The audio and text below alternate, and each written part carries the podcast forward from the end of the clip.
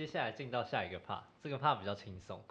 那我就是教授，除了除了教授这个身份以外啊，对学生而言，老师其实常常会跟电机系的学生私下，就是私下会有很多学生，比如说对于职涯、对于未来升学有有困惑，都会寄信给老师，然后老师就会人很好，就是约直接到老师的办公室聊天这样。那我我我其实自己也去过很多次，然后都很都有这醍醐灌顶，得到很好的意见。所以我觉得老师对学生而言，其实更像是一个很温暖的 life coach，就是人生导师。那对组织而言呢，老师又是一个乘风破破浪的 pioneer。这样，那第一个想问的是，老师当初回台湾的时候，老师有提到说要五个老师共用一间办公室。那老师当时是做了什么改变，让电机系变成现在这样，就比较和国际接轨？我想应该说和国际接轨只是诸多的，只是诸多的这个呃事情里面的一件。那我与其说这个是让我们的电机系跟资讯系现代化，那那这件事情让我们的电机系、资讯系现代化，这个不是哪一个人可以做到的，那是。也不是怎么样做哪做哪几件事就做到，而是显然是非常多人共同努力，然后在相当长的时间里面慢慢做到的事。但是如何让它电这个资这个电机系资讯系现代化呢？我心里一直认为最重要的就是要有够多这个好老师，那才是最重要的一件事。也就是说。这个整个系的发展是老师们的发展。如果这个要有够多的好老师，才有可能现代化。那我当时回来的那个年代，不论在电机系还是资讯系，多数的第一个老师很少，第二个那个时候老师的名额也很少，然后这些老师多数是本土的，也就是说他们啊，多数人并没有国外的学位。那有国外学位回来的，呃，这个只能说是，呃，凤毛麟角啦，啊，不能说没有，但是很少啦。啊。那我想，那是我们整个系不能啊跟现代的戏差很远的原因。所以呢，我觉得最重要是要有够多的好老师。那这件事情。我在资讯系的做的就是我在五年的系主任任内，我每一年凡是我那个时候，这个每一年有两个固定的出国行程，本来是一个礼拜开一个会两个礼拜，我一定多多花一个礼拜时间在美国，然后那个礼拜呢就是把从美西到美美东走一遍，然后呢，啊到所有我可以 去的地方。然后呢，想办法接触那边的客，包括博士生，也包括譬如说已经毕业在做事的人，那去这个啊，想办法看有没有能不能说服谁回来。嗯，好，那不一方面，譬如说这个我会去各这个大学，譬如说像 Berkeley。像这个 UIUC，像 CMU，这这些都是我常常去去很多遍的地方。一方面呢，就会去很多我们电机系系有的大本营，就像 IBM，哦，像这个 Bell Lab 等等哈，我都也会去他们那里。然后这个我都请那里的不不论是我的学弟或者我的同学或者我的学生，帮我 organize 这个座谈会，跟那里的人见面啊等等。然后有哪些比较有可能说服他们的人，我都有一定的资讯，然后我要想办法，这个希望能够说服里面的人啊等等。那我想这里面可能最，呃，我我特别喜欢说的是，我曾经在 Bell Lab 里面办过座谈会。哇！然后呢，那个座谈会的标题就是 Career。Opportunities in Taiwan。嗯，好，那这个就有我的 Bell Lab 的朋友跑来跟我说：“你好大胆子，你你来这里踢馆呐！” 那这个在我的五年的系主任任内，我总共一年跑两次嘛，所以这个将近十次吧，差不多。然后这个我接触的人应该是超过一百人的了啊。然后虽然多数的情形都是虚功，但是我觉得只要里面有很少数的人能够被我说服，就赚到了。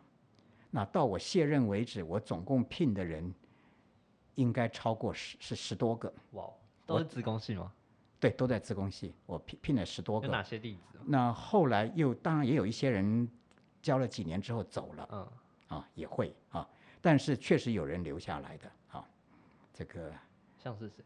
像是谁？譬如说傅立成哦，啊，这个譬如说洪一平啊，譬如说黄兆雄啊，他们都是老师去美国。他们都是我在美国 visit 过的。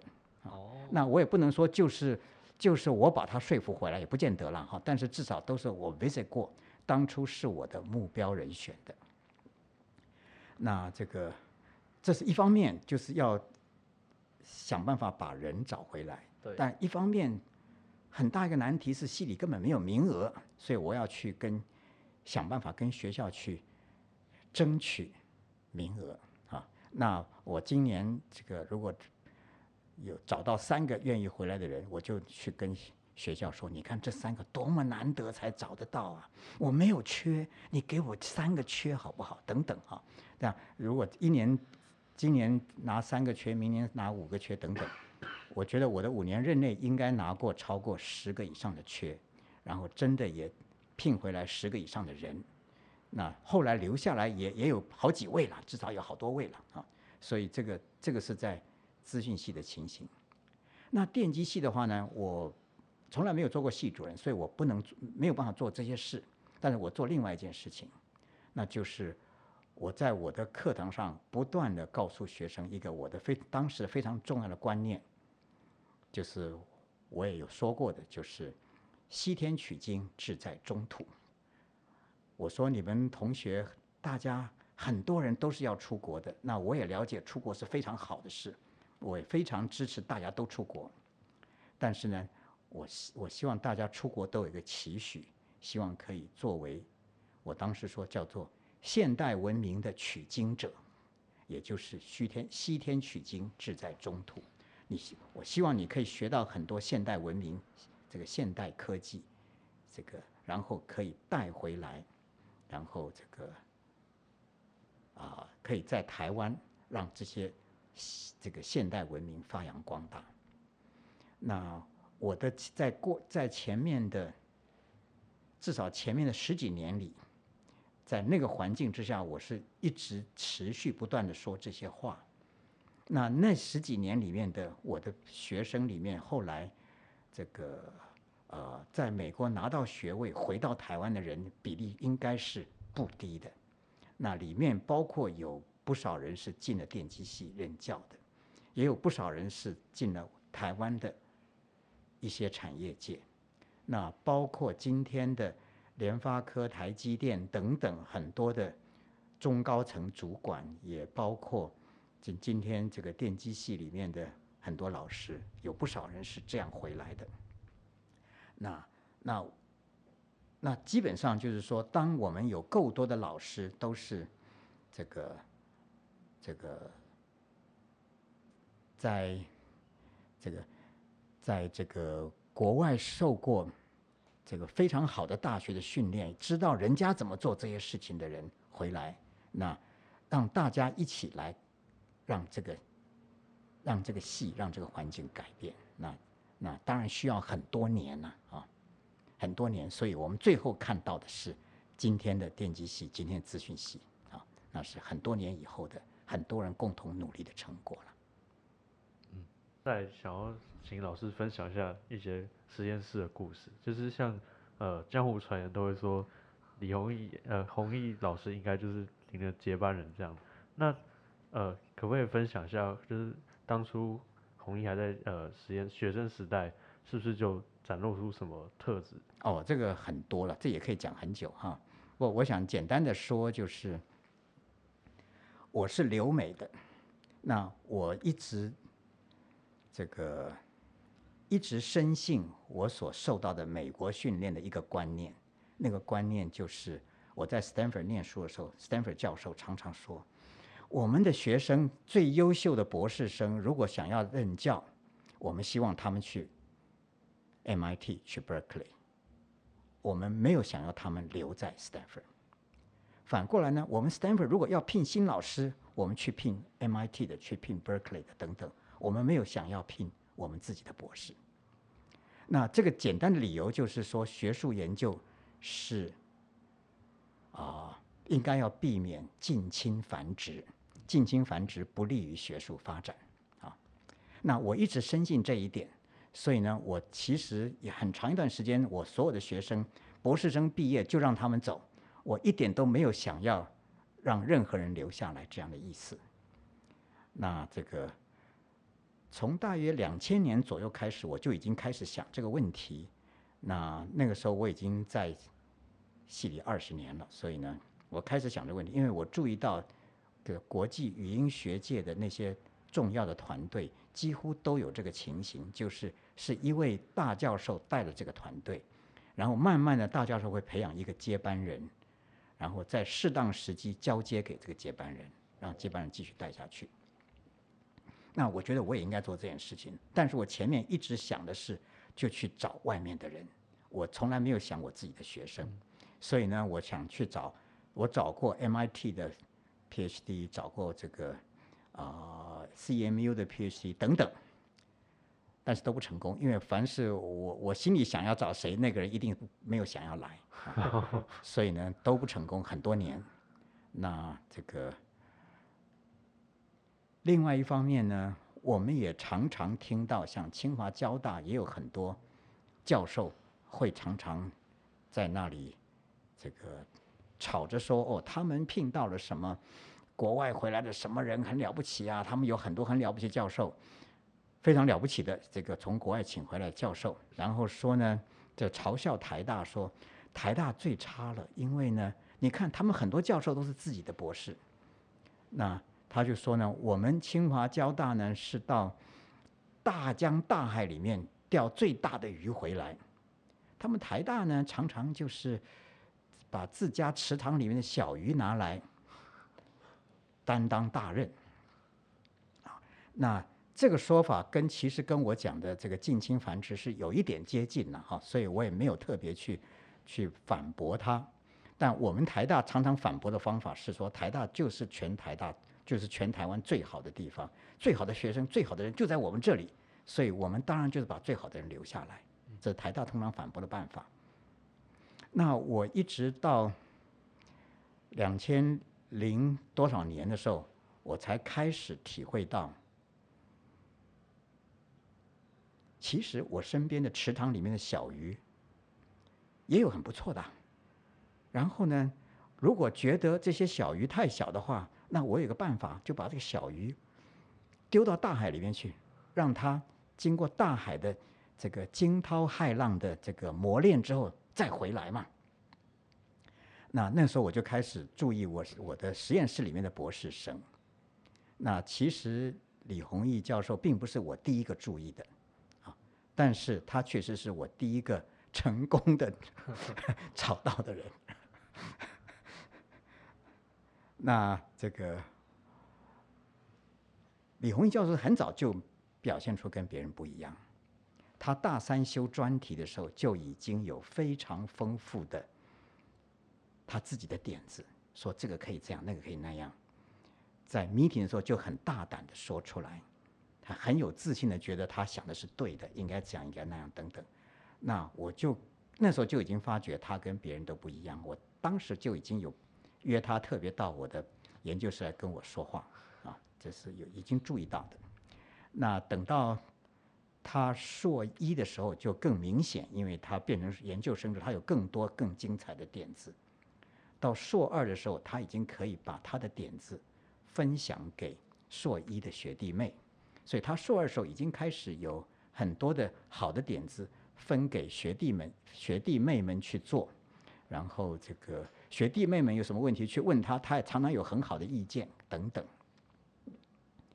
那等到这个这个李宏毅教授博一的那一年，我还记得很清楚，他博一的第一个学期，博一的第一个学期的十二月，那时候我们去 Berkeley 开会，那这个啊、开完会，这个白天开完会，晚上没事儿了。那天有一天晚上，我就找李宏毅说，叫他跟我一起去吃饭。那只有我跟他两个人。吃饭的时候，我就问他说：“你有没有意愿留下来接我的班？”嗯，当时他是博一的第一个学期。那他听了，他就点点头。我说：“啊，你不会觉得被我这个问题吓到吗？”他就摇摇头。也就是说，他一听他就觉得他是有兴趣的，然后这个啊，而且他这是胆子是够大的，因为别人听到这话就会吓坏，因为因为要接我的班哪那么容易啊？说老实话，我的我的我的这个这个实验室是很难接的了哈、那他就觉得他他有兴趣啊，那是他博一的第一个学期的事情。那这个从那以后，我就朝这个方向发展。所以呢，在他这个嗯拿到博士的时候呢，我就弄清楚台大的规定有所谓的旋转门条款，也就是说，如果是台大自己的博士生的话，至少应该出去工作两年，在不同的地方有这个超越原来博士研究的完全不同的研究，才能回来任教。这是这个虽然不见得都做到了，但是是有这个条款的。那我说别人也许没做到，你要做到。那那我的办法就是，这个他拿到博士之后，第一年去中研院做 postdoc，这一年里面同时准备第二年去 MIT，然后第二年我就送他去 MIT。但是如果第二年过完就想要进台大的话，就符合旋转门条款，但是呢，就变成是第二年的十二月就要申请，那他八月才去啊，所以只有四个月。啊，我跟他说，因为你在 MIT 做 visiting scientist，所以你最好可以有 MIT 教授的推荐信。可是这件事情很难，因为你才去四个月，很难。但是你尽量做。然后呢，我也告诉他说呢，除了这个之外呢，你最好有其他的够强的推荐信。我说最好是 cite 你的 paper 的外国人，然后呢，有学界、有产业界、有北美、有西欧。啊，这是我告诉他的这个这个推荐信的这个这个这个可能的方向。那结果呢，他在 MIT 就是他到了 MIT 之后。这个就去同时跟三个教授做三个 project，太强，然后呢，到了十二月的时候呢，这三个教授都说他好的不得了。那后来李宏毅他自己告诉我，他说他是这个下了飞机拎了行李就进了实验室，把行李放下来就开始工作，然后当天到那一天的工作做完了才。这个提了行李到住的地方去看看住的地方是怎样的，然后才安顿怎么住啊。那他是属于这样子的，这样子的这个努力之下，所以在 MIT 当然他的日子并不好过的啦，是很辛苦的啦，但是确实是很有收获的啊。那我刚才讲这话意思，也就是说，李宏毅教授进进台大电机系，并没有获得我的什么特别的庇佑了啊。那应该是说。这个，我就告诉他，他应该推荐性朝哪些方向努力了。那如果他他真的做到比我想象的还要多了，就是了啊。这个好像之前有听老师讲过，说是弘毅老师是你们实验室第一个开始做 ML 的，第一个把 ML 引进你们实验室的。对，这是在后面的一段哈。我想应该说是，啊、呃，不是说 ML，应该说我我们实验室引进 ML 是更早。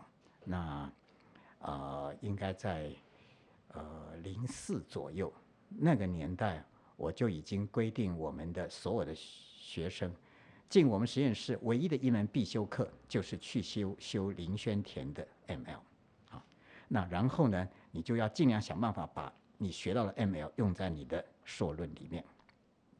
那是我很早就已经要求的。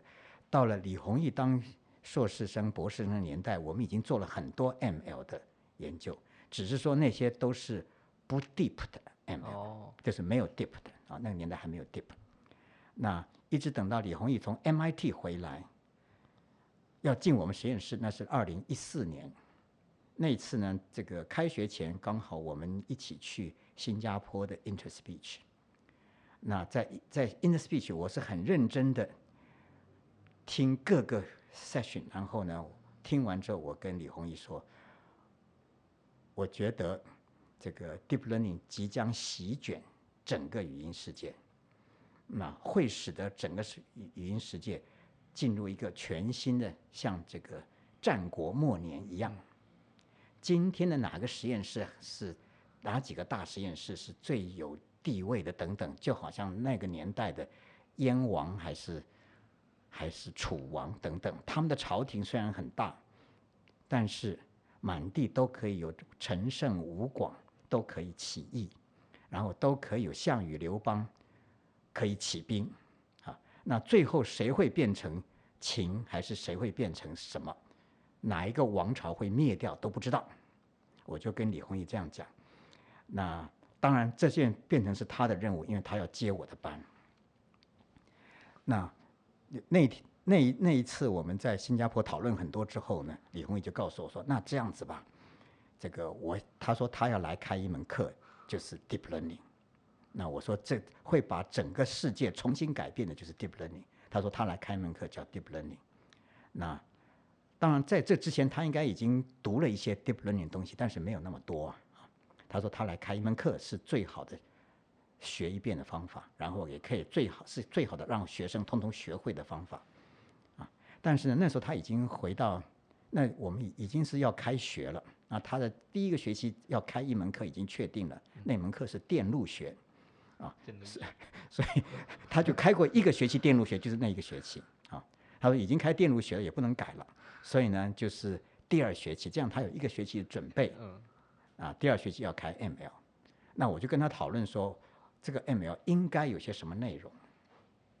那我的 point 就是说，已经有林轩田教授的 ML 在那里，那你的这门课应该要想办法跟他的课并存、互补。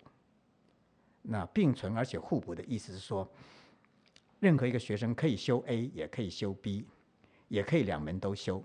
也可以修了 A 再修 B，也可以修了 B 再修 A，都没有觉得重复。嗯，这样才是并存并存而且互补。那我就给他讲的，我的要求是这样。然后呢，那他要想怎么样子设计这件事，所以后来他这门课就变成我我当时也是我帮他取的名字叫做机器学习及及其深层与结构化。哦，就是说呢，你要加两个特色，就是 deep learning 跟 structure learning。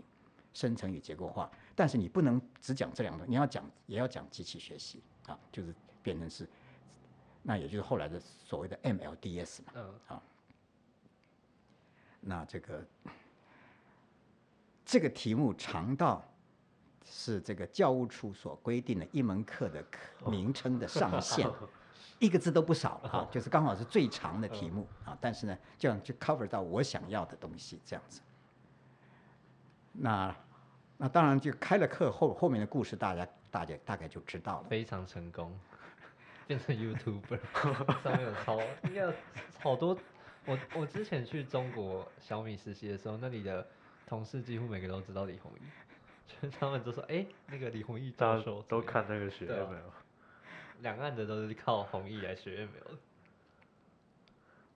那后来那个时候，李红有告诉我，他说他说他现在教课的所有的投影片制作的思考跟规格，就是我们实验室去国际会议讲 oral talk 的规格。哦，这是他自己跟我讲的。那他这样一讲，我就懂，因为我我确实是有特别要求，我们实验室凡是去国际会议给 talk 的话，这个 slide 我都有一关，我要我要自己看，然后我告诉他应该怎么改，应该怎么改。我每一每一每一个都这样管的。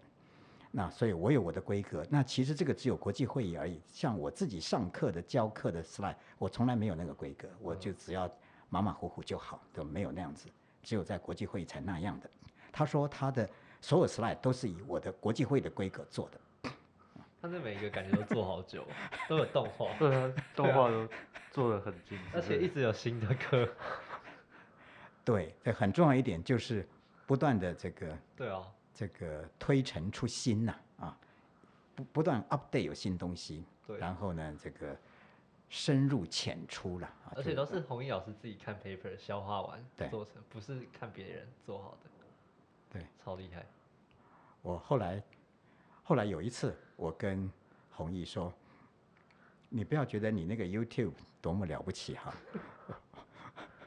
我跟他说，几十年前我其实也做到这样的事，只是不是你这个形态而已。他听不懂我讲的什么意思，我就告诉他说：“我我们那个年代当然没有网络，没有 YouTube，也没有什么录音录影，对所以当然不能做你这样做的事。”那我就跟他讲说一个故事，我说这个这个没有太多年前有一次在某一个会议里面，有一个老先生走过来，满头白发，跟我讲说：“你一定不认识我，可是我认识你，因为我当年可是站在你的窗口外面听你上课的人。”哦，然后他就讲说他是中华电信的工程师，因为我刚回来那时候我就是教通信的，嗯。那我当时当时也是这样，全台湾没有什么人会最新的通信呢、那我是极少数可以把最新的通信知识放在我的课里面，然后这个深入浅出，让所有的人都可以听得懂，然后我把最新的知识都能融进去。那当时也是我的教室永远坐不下，所以我就选当时可以选的最大的教室。通常那时候没有电机管的，没有今天的电二什么都没有的，所以呢，我们都是要用外面的教室。我选的最大教室常常都是普通教室或者新生教室、新生大楼或者什么的最大的那一间，通常在一楼。然后呢，一楼有窗子。然后呢，这位老先生就说了，我每一次来的时候，这个根本走不进来，因为这个到最后面门口全部都站满人了，我根我根本走不走都走不进来。可是我是请假来的，所以呢，我就在外面去看，发现窗口可以，而且站了一堆人在窗口，那我也就站在窗口，然后我就是。哎，因为我都要这个公司的事情忙完才可以过来，我每次都迟到，然后我每次都站在窗口听。那他讲了，我才想起来，真的有这件事。那那，我想这个我跟他是有相同的地方，就是我们那时候讲的都是很多人很想学，嗯但是没有人好好教。对那我们很认真的好好教。对，啊，那这个是这个 就是老师如果生在这个年代，生在红衣那个年代百万就是百万 YouTuber YouTuber。对，好，那那还想再请问一下老师，就是那有没有分享一下其他学生的故事，像是陈玉龙教授或是简立峰、洪小文之类的？我可以讲一下，譬如说简立峰。好，好，简立峰是极少数，这可能是呃我的博士生里面，我的博士生绝大多数都是我自己的硕士生变成博士生的。嗯那简立峰是极少数的例外，他念硕士是念台大的资工所的硕士，是另外一位指导教授，但是在他念完硕士要毕业的那个时候呢，他指导教授要去美国了。他的指导教授就来跟我讲，我的这个学生很好，你帮我带他，因为他要念博士。那我就听了他的话，所以呢，我其实没有真的了解简立峰做什么研究或者什么，我就收了他。那简立峰似乎也没有进一步了解我的实验室怎样，也就进来了。啊 所以呢，那我想这应该是我一生做过很多决定，不过这是一个非常正确的好的决定。那简立峰进来以后，很快就展现他跟别人不一样，那是当然的啊。那同样的情形就是他有非常丰富的点子，而且他很 open 的就说出来。可能我们有很多学生都有很多很好的点，但很好的点子，但是他们都没有说。很多人可能比较保守，不说吧。那他就说都说出来，然后呢，于是呢，我们很多实验室，因为他他是博士生啊，所以很多硕士生就去问他问题啊，那他他都可以这个有很好的见解跟答复等等，所以他很快变成我们实验室里面的这个大哥，然后大家都很听他的，然后他他在实验室有他的 leadership，那这个。到他拿博士的时候，就我刚我刚刚讲过，在那个年代，我完全没有认为我自己的博士生该留下来当教授这件事。所以呢，那他虽然是说他很想继续做研究，那当时他毕业的时候，我已经是我是资讯中研院资讯所的所长。哦。所以呢，那这个帮他想的办法就，那你来申请中研院资讯所。所以呢，他拿了博士之后，是进中研院的资讯所做助理研究员的。那这个虽然他做了中研院的助理研究员，但是那我就一直要要他回来我们实验室，这个帮我带一带实验室里面的同学，因为我那时候当所长，很累很累。那我当时是白天在。中研院当所长，有各种各样的行政事务。晚上下班以后，回到家吃完晚饭，再到台大当教授。所以呢，我台大的事务在晚上处理，然后呢，周末在台大当教授，周末处理台大事务啊。那这个啊，我们实验室的 meeting 呢，变成是这个晚上八点开始。我们晚上八点开始 meeting，meeting 结束大概是十二点左右。好，那这个学生都走了以后呢，我还会要简立峰留下来跟我讨论，因为我们还要讨论计划未来怎样啊，什么什么好，所以常常是简立峰留下来跟我讨论到一两点。但是第二天我跟他都要去中研院上班。哦，好，差不多是这样子的。那个那个那几年是很辛苦的了哈，但是那几年就是我们的。今生二号跟三号出来的年代，一号出来的时候他还没有完成博士，但是二号跟三号就是他完成博士以后，所以呢，我们的二号跟三号出来年代是包括我刚才讲那样子的情形，就是这个晚上 meeting 到十二点，然后他再跟我 meeting 到一两点啊这样子的情形。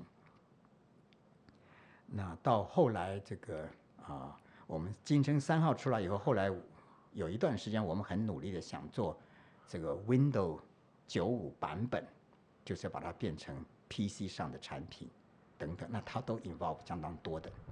啊，那一直等到后来有一段时间，微软很努力的挖它，要希望把它挖去微软。那当年 Google 还没有成气候。所以微软是最吸引人的软体产业。那微软要挖它，那大家都觉得他该去。那他自己也几乎被说服要去微软的。那这个，可是到后来最后呢，这个关键时刻，他说他决定不去了。那这个后来他没有去微软。再过了几年呢，换成 Google 来全力挖他。那。Google 再去那个时候呢，Google 是兴起的新的软体公司，而且好像它的形象比微软好很多。嗯，啊，人家都觉得 Google 好啊，这样子。那那于是就更多人都鼓励他说：“你应该去 Google，Google 这样子挖你哈。”那他有一段时间一直很犹豫不决。后来他有一次，Google 的人找他，他就他讲这么一句话，他说：“我就是舍不得离开台湾。”那这句话之后，Google 的答复让他出乎意外。Google 说：“那这样子嘛，我们在台湾，我们设一个台湾分部，让你可以不用离开台湾，嗯，帮我们 Google 做事。”是主要想他让他帮忙语音相关的吗？应该说，简立峰的能力是非常多元的，他不只是语音语言呐啊，他他其实是这个啊、在我的实验室的阶段，他是做这个 language model，就是语言的部分。哦，那他后来到中研院，他做这个 retrieval，就是哦中文文字的 retrieval，其实是由它开始的。哦，那这个中文文字跟英文文字不一样了，所以文字 retrieval 跟中文是不太一样。那中文 retrieval 是是他发展出来的。那这个，那但是它的能力是多元的，它跟很多人讨论各种问题的时候，并不限于这些他自己研究的专业，而是什么都可以谈，什么都有点子。那这个那时候就是因为 Google 说我们开一个台湾的分部，让你可以在台湾替 Google 做事。他发现他好像找不出理由说不去了。可是呢，如果是这样的话呢，他变成是 Google 在台湾分部的第一个员工，他面对一堆新的挑战。就是你如果是做 Google 的员工比较好，就去那儿做事。可你如果是台湾分部的第一个员工的话，你第一件事情是要找一个 office 的地点。那这个地点又要有未来 Google 的未来性，又要有 Google 的体面性，又要能够各种各样的条件，各种 local 条件啊等等。然后第二个，你台湾的 Google 分布不能只有一个人，得要有 recruit 别的人进来。那这些人里面，那他需要有的人 local 从台湾找，他觉得光是从台湾找是不够的，他要去美国找一些人，所以他又花花一堆功夫去美国找了一些人。那很多都是我们台大毕业，然后在美国做事的，把他们挖回来等等啊。那然后慢慢的把台湾的 Google 从只有他一个人开始，慢慢这个慢慢成长。那当然还要考虑的是，到底在在台湾要发展什么业务，怎么样做怎么样的事情才能够对 Google make sense，然后又对台湾也 make sense 啊等等。那慢慢扩大。那你们知道后来台湾台湾的 Google 是发展的非常丰富的，包括 Google 的 data center 也放在台湾。后来 Google 还把台湾的一些硬体产业并购进去，对，啊等等，啊是非常成功的，一直到他退休为止。那到他退休为止，所有的他一直是那个台湾的分部的 team 的头，从第一个人只有一个人开始，到最后变成几百人啊，应该是有七百把七八百人，不把那个并购算进去的话，有七八百人。如果把并购算进去，就是好好多千人啊，这个。那在他这个退休应该是去年一月，他告诉我一件事，他说他这个很早就规划好要在那一天退休，然后呢，他心里也想好，退休那一天他要这个到 Google 办公室的每一间 office 去跟每一个人 say goodbye。哦，啊，他要一间一间走过去，如何如何怎么讲什么，他都已经想好的。可是呢，就在他退休的前，忘记是一个礼拜还是两个礼拜什么的，因为这个 COVID-19，这个 Google 忽然宣布所有的业务变成是远距，然后呢，这个 Office 全部 lock，然后大家都不准再进 Office，通通远距作业。哦，我想是 Google，因为他们是网络公司，所以他们是最有条件随时都可以远距的。所以只要公司一声令下，从明天开始远距就远距了。因此呢，他的最后的不要一周还是两周，就变成是远距上班。因此呢，他的这个最后那一天，跟任何人都没有见到面。好可惜。延后退休。那他说跟他进 Google 的第一天一样，他进 Google 第一天只有一个人，哦，哇哦，那最后的最后一天也是也是一个人是自己一个人。好有趣的故事。嗯